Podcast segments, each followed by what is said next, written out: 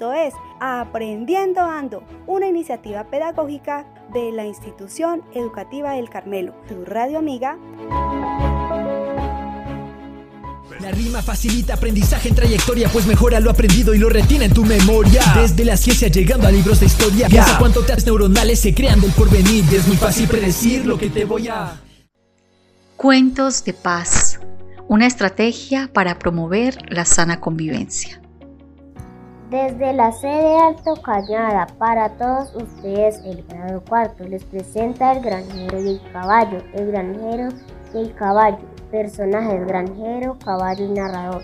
Narrador, había una vez un granjero que tiene un caballo, fiel pero muy viejo y enfermo. Para trabajar un día el caballo habló con su amo, caballo. Tengo hambre, no me has dado de comer desde hace dos días. Granjero, ¿Cómo esperas que te alimentes si ya no trabajas? caballo, Tú sabes que estoy viejo y que he trabajado para ti durante muchos años. granjero, Lo sé y te quiero mucho, pero tienes que demostrarme que todavía eres fuerte. caballo, ¿Y cómo puedo mostrarte que todavía soy fuerte?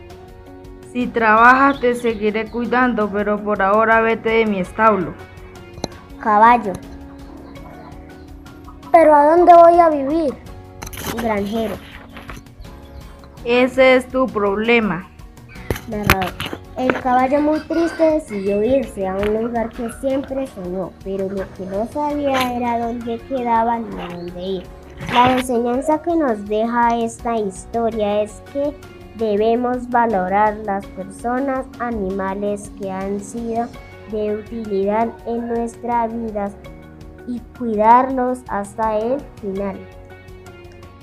Cuentos de paz, para empezar a vivirla.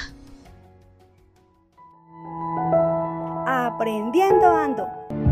En algún lugar de la existencia y su concierto, algo increíble está esperando para ser descubierto. Aprendiendo Ando.